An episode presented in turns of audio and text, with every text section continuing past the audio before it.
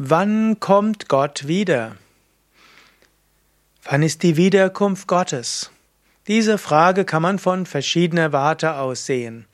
Man kann sie sehen von einer philosophischen Warte aus, man kann sie von einer theologischen Warte aus sehen, man kann sie von einer individuell spirituellen Warte aus sehen. Und ich möchte die Frage, wann kommt Gott wieder, auf alle drei Ebenen beantworten.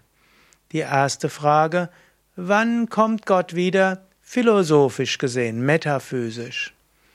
Metaphysisch gesehen stellt sich die Frage nicht, wann kommt Gott wieder. Denn Gott ist immer da. Gott ist allgegenwärtig, allmächtig, allwissend. Warum soll er wiederkommen müssen? Gott muss nicht wiederkommen. Gott ist immer da. Gott ist zum einen transzendent, das heißt, Gott ist jenseits von allem, aber dort auch erfahrbar. Gott ist immanent, innewohnend in allem. Gott ist der Schöpfer aller Dinge und sorgt dafür, dass alles geschieht, und damit ist er überall. Gott ist, manifestiert sich als die Schöpfung, Gott manifestiert sich als die Gesetze der Schöpfung, Gott manifestiert sich in jedem Individuum und Gott ist derjenige, der die Schöpfung steuert. Nichts in dieser Schöpfung konnte geschehen ohne Gott. In diesem Sinne, Wann kommt Gott wieder?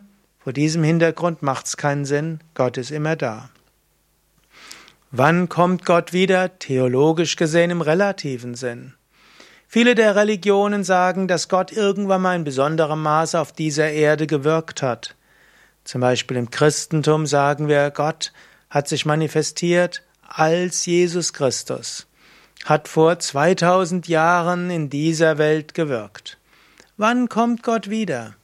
Es gibt ja die Aussage der, äh, dass Gott wiederkommen wird und dann den Himmel auf Erden erzeugen wird, dass der jüngste Tag anbrechen wird. Wann kommt Gott hier wieder?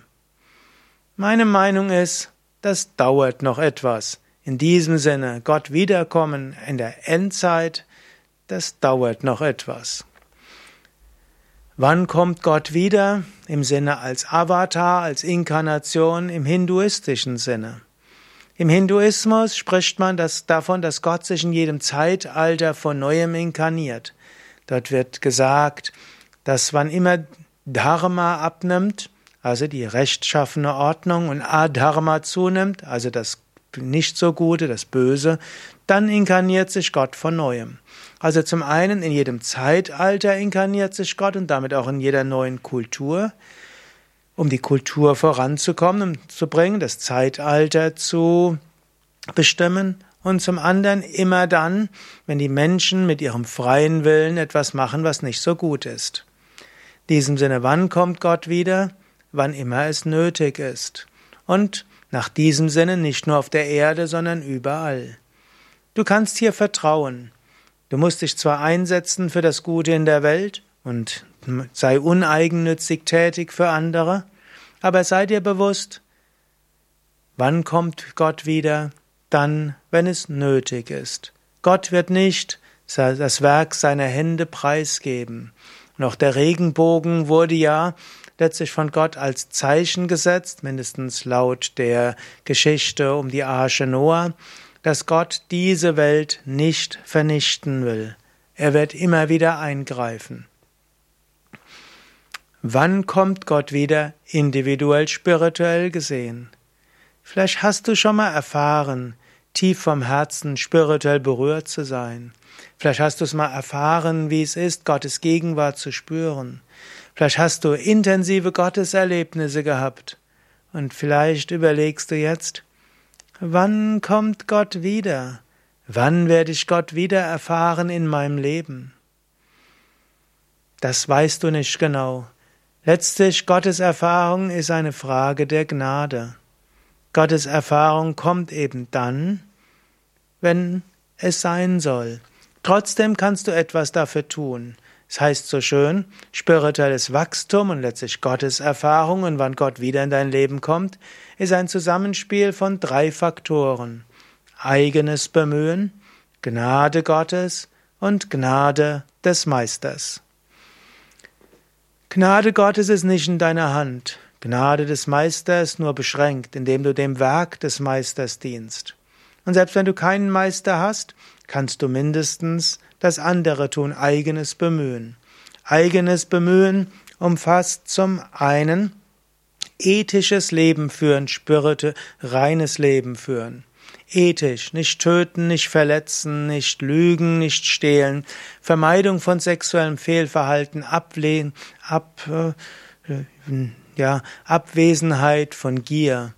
Im Yoga gibt es noch die Sattva-Regeln wie kein Fleisch, kein Fisch, kein alkoholische Getränke, kein Tabak, keine illegalen Drogen und noch weitere Reinheitsvorschriften. Und je nachdem, was deine spirituelle oder religiöse Überzeugung ist, es gibt dort bestimmte Ethik und bestimmte Vorstellungen, was reines Leben ist. Das zweite, was du machen kannst, ist spirituelle Praktiken, Meditation, Gebet, Lesen der Schriften, Asanas, Pranayama, religiöse Lieder, religiöse Musik und so weiter. Was auch immer in deiner Tradition ist, über spirituelle religiöse Praktiken. Als drittes, mit Gemeinschaft mit anderen auf dem Weg. Ob es Gottesdienst ist, das Freitagsgebet, Satsang, also gemeinsame Verehrung Gottes und Meditation, Mantras singen mit anderen zusammen, Ashram-Besuche, Pilgerreisen und so weiter. Oder als, und als viertes dann, uneigennütziges Dienen. Nächstendienst ist Gottesdienst. Selfless Service is God's Service, wie es auf Englisch heißt. Für andere da zu sein, anderen zu dienen, heißt Dienst Gottes. Wenn du all das machst, dann gehst du schon mal einen guten Weg. Und dann kommt das fünfte, Sehnsucht nach dem Kommen Gottes. Wann kommt Gott wieder in dein Leben? Auch dann, wenn du von ganzem Herzen zu Gott betest. Swami Shivananda hat mal humorvoll gesagt, Gott ist eine, Fra eine Angelegenheit von Angebot und Nachfrage. Wenn du von Herzen Gott nachfragst, wird Gott kommen. Wann kommt Gott wieder in dein Leben, wenn du bereit bist? Wann bist du bereit? Wenn du zum einen praktizierst, zum zweiten Sehnsucht hast und zum dritten, wenn Gott meint, jetzt wäre der richtige Moment. Habe Vertrauen in zu Gott. Gott wird im richtigen Moment das Richtige für dich tun.